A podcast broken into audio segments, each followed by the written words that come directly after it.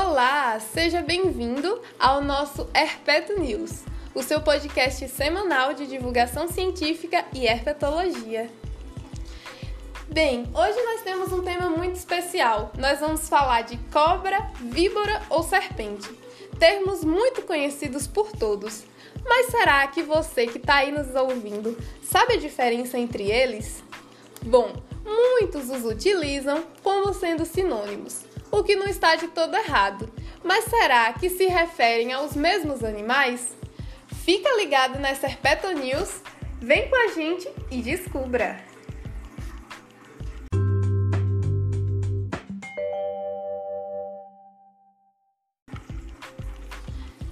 Vamos começar pelas cobras. A palavra cobra, historicamente, é utilizada para se referir ao gênero Naja. Entretanto, atualmente são consideradas cobras as espécies que abrem as costelas nucais, vulgo capelo.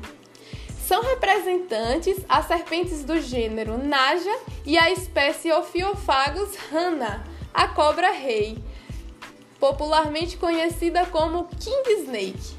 Essas espécies elas não ocorrem no Brasil e são nativas do continente asiático.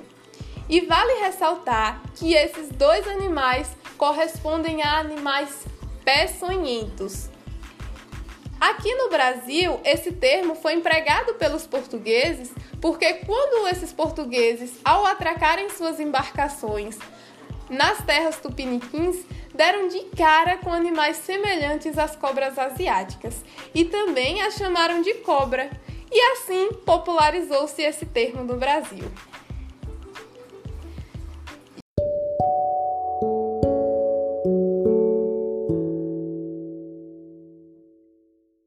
Já quando a gente fala de víboras, é outro nome bastante comum no dicionário de muitas pessoas.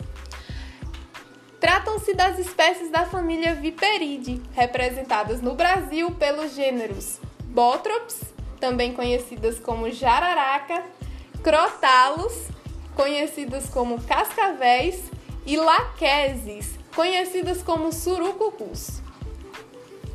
São características dessa família a presença da fosseta loreal, que é um orifício presente entre o olho e a narina do indivíduo que permite a percepção da temperatura por esses animais.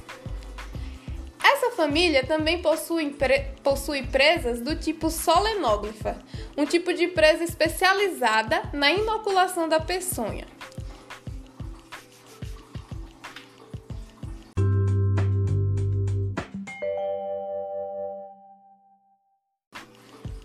Quando a gente se refere finalmente às serpentes, que é o nome, o nome mais genérico para se referir a esses animais, pois tanto cobras quanto as víboras são serpentes. Entretanto, cobras e víboras são serpentes peçonhentas, enquanto que o termo serpente também se, re se refere às espécies que não possuem peçonha, como por exemplo a jiboia, boa, por, boa constrictor.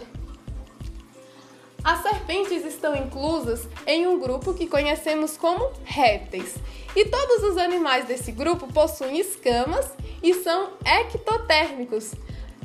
Quando a gente fala que um animal é ectotérmico, normalmente nós falamos que são animais de sangue frio, né? Porque não conseguem controlar sua temperatura corporal. Portanto, cobras e víboras possuem todas essas características, o que nos permite chamá-las também de serpentes.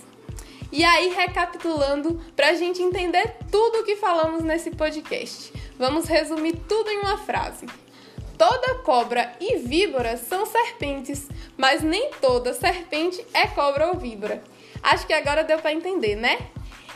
Nos vemos na próxima semana com mais um podcast cheinho de conhecimentos. Até breve!